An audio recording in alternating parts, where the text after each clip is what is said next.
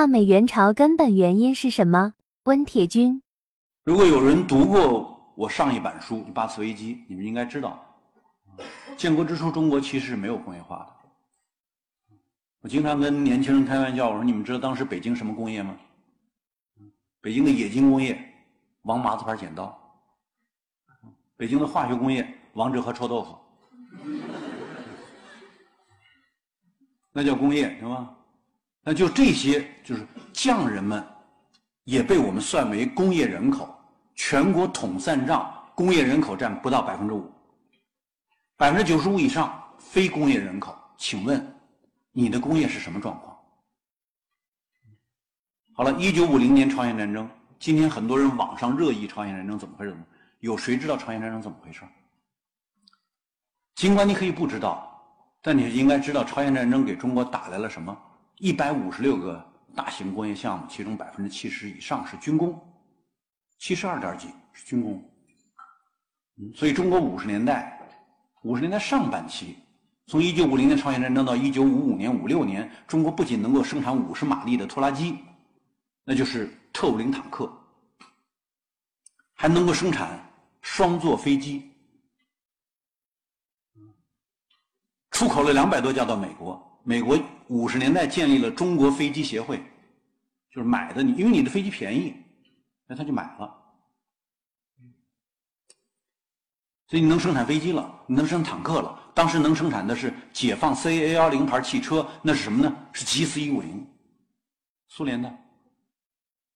到我后来当兵的时候，我开的车就是 G 四一五零。我开过两种车，一种是美国的那个 GMC 帆布棚的整个大铁壳那种十轮卡，那是二战缴获的。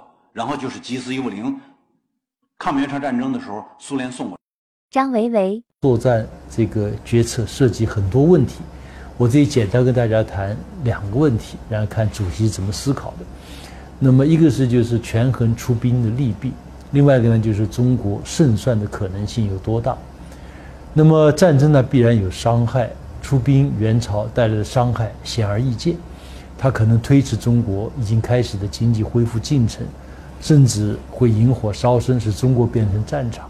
毛主席当时用三把刀的比喻来阐述自己的观点，他说啊，对朝鲜问题如果置之不理，美国必然得寸进尺，走日本侵略中国的老路。甚至比日本搞得更凶，他要把三把尖刀插在我们的身上，从朝鲜一把尖刀插在我们的头上，从台湾一把刀插在我们的腰上，从越南一把刀插在我们的脚上。中国当时也在支持越南的抗法战争，毛主席已经判断，就法国与美国要勾结起来对付中国的，所以说。天下如果有变的话，美国就会从三个方面向我们进攻，那我们就被动了。我们抗美援朝就是不许他的如意算盘得逞。主席就说了：“打得一拳开，免得百拳来。”换言之，如果不主动出击打这一拳，不把敌人打痛打闷，敌人的百拳就会向我们袭来，而且从三个方面围过来，战场可能是中国境内。所以毛主席当时就给在苏联访问的这个周总理去电报。他这样写的：我们认为应该参战，必须参战，参战利益极大；不参战损害极大，而且要早参战。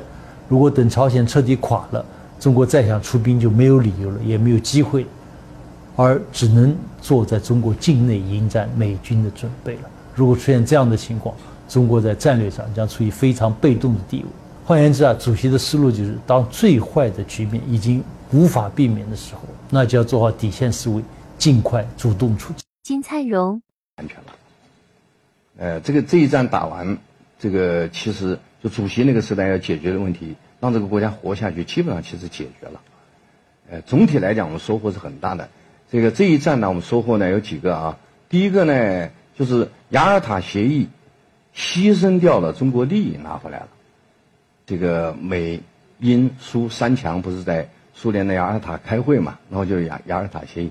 他在这个协议上做了很多不利于我们东亚国家的决定，比如说把朝鲜分成南北两家，苏联站一边，美国站一边，这是那个苏朝鲜分裂的缘起，知道吧？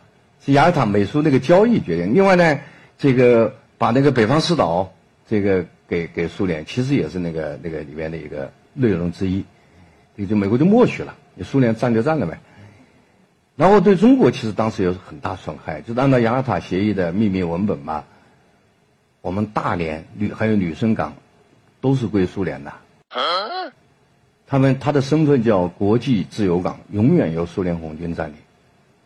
因为为了确保这个港呃得到苏联控制，于是中东铁路，就是现在叫哈大线，哎，它的这个一部分股权就要给苏联，然后苏联红军沿途驻军。哎，另外新疆北部现在这个旅游者很喜欢去玩的地方叫喀纳斯，对苏联。哎，这是雅尔塔协议的一些涉及中国的地方啊。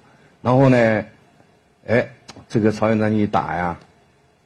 我们打得不错啊，然后呢，苏联就把这块还给我们了，就是我们牺牲这一块就给我们了，要没有朝鲜战争这一块是回不来的。这会大家大连大连旅游你还办护照呢，那多惨！你喀纳斯你还去不了，知道吧？那个那麻烦大了啊！所以这是一个主权回归啊，雅尔塔交易啊，牺牲我们利益拿回来了。第二块。就是伟大的中国工业革命的基础奠奠定了，就一百五十六个项目就给你了，知道吧？因为你这一，朝鲜战争不是我们搞的，这个事儿不是我们挑起的，他苏联责任很大，他挑起，那挑起以后他没想到美国亲自动手，他还怕美国，心里怕美国，别看他面上很凶，他心里怕美国，知道吧？挑的事儿，又发现对方老大真动手，他怕了，怕他还不敢收场，这不是我们给收的场，是吧？那么他就给了你一百五十六个项目。而这个一百五十六就垫。